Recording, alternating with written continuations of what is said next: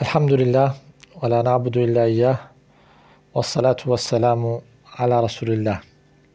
Les louanges pour Allah, on adore que lui, et la prière et le salut sur son messager Muhammad sallallahu alayhi wa sallam.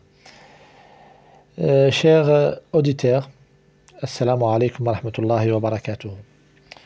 Nous avons parlé dans l'épisode passé de l'importance de connaître euh, sens des mots principaux euh, de l'islam, les notions principales de l'islam en arabe, et à savoir euh, l'importance de connaître qu'est-ce que veut dire al-ibad.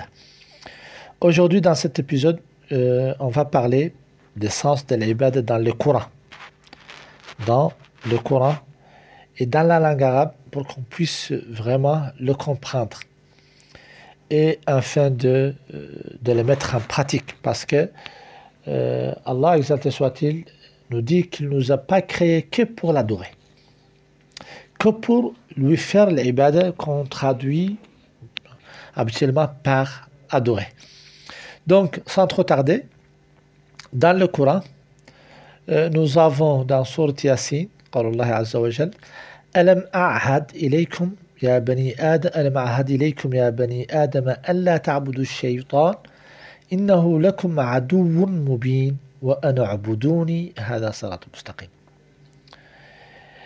Euh, la traduction que nous trouvons dans les Corans traduits euh, en, en français Ne vous ai-je pas engagé, enfant d'Adam, à ne pas adorer le diable, car il est vraiment pour vous un ennemi déclaré. Et ici, euh, le mot utilisé dans la langue arabe, c'est abad, qu'on a traduit par adorer. Euh, abad ici veut dire obéir. Obéir. C'est-à-dire, Dieu Tout-Puissant a appelé l'obéissance du diable, de Shaitan, comme un acte d'adoration.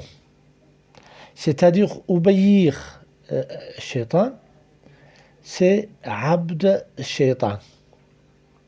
Donc c'est ça qu'il faut comprendre. Que ici, le mot Abd veut dire obéir, parce que personne n'aime le diable. Personne n'aime le diable. Mais Allah a fait, a appelé le fait d'obéir le diable par euh, l'amour du diable. Euh, par, non, par euh, une, une forme d'adoration. C'est-à-dire une forme de l'ibada. Allah a dit Allah ta'budu. Ta'budu, c'est le verbe abada, d'où dérive le mot al-ibada, qui est notre, notre, sujet. Donc, le premier sens de al-ibada, c'est toujours, c'est c'est l'obéissance. C'est l'obéissance. Donc, ça, c'est le premier élément qu'il faut euh, en tenir compte et que c'est quelque chose de très important. Le deuxième sens c'est, euh, de l'ibada, c'est la soumission et l'humiliation. Nous trouvons ça euh, dans euh, Surat al-Mu'minun, verset 47. Allah nous dit, euh, en parlant de, de Pharaon et son conseiller, فقالوا أنؤمن لبشرين مثلنا وقومهما لنا عابدون abidun. Croirons-nous en des hommes comme nous dont les, congénères sont nos adorateurs? En fait, dans certaines euh, euh, traductions, on trouve sont nos serviteurs. Mais euh, le mot utilisé en arabe dans le Coran, c'est abidoun. Abidoun, veut dire, euh, c'est le groupe, c'est le pluriel du mot abid. Abid, c'est lui qui fait l'ibad. Donc, abidoun euh, veut dire euh, les adorateurs. Pourquoi le fils d'Israël a été adorateur de Pharaon? C'est parce que tout simplement, ils se soumettent à la loi de Pharaon. Parce qu'ils sont soumis à la loi de Pharaon. Le Pharaon tuait leurs fils et laissait leurs filles. Il les utilisait comme des esclaves. Et c'est ça, en fait, c'est ça la cause de. En fait, c'est ça leur humiliation. C'est-à-dire que le fait qu'ils sont soumis euh, euh, au Pharaon, ils obéissent au Pharaon, ils sont humiliés devant Pharaon, donc ils sont des adorateurs à Pharaon. Allah a utilisé le mot adorateur, abidun. Si on traduit bien sûr euh, le mot abada par adorer. Donc, l'ibada veut dire l'obéissance et la soumission et l'humiliation même. Donc, si j'adore quelqu'un, il a, si moi, euh, aboud,